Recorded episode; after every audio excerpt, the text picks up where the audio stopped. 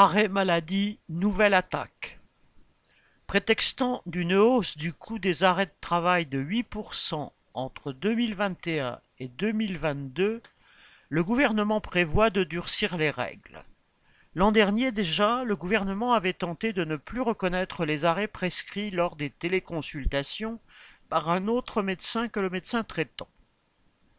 Finalement retoquée par le Conseil constitutionnel, la mesure à peine modifiée refait son apparition dans le projet de loi de finances 2024.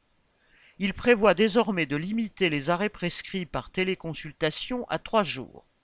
Seul le médecin traitant serait autorisé à délivrer des arrêts plus longs, mais uniquement, en cas d'impossibilité dûment justifiée par le patient, fin de citation, de se rendre physiquement chez le médecin.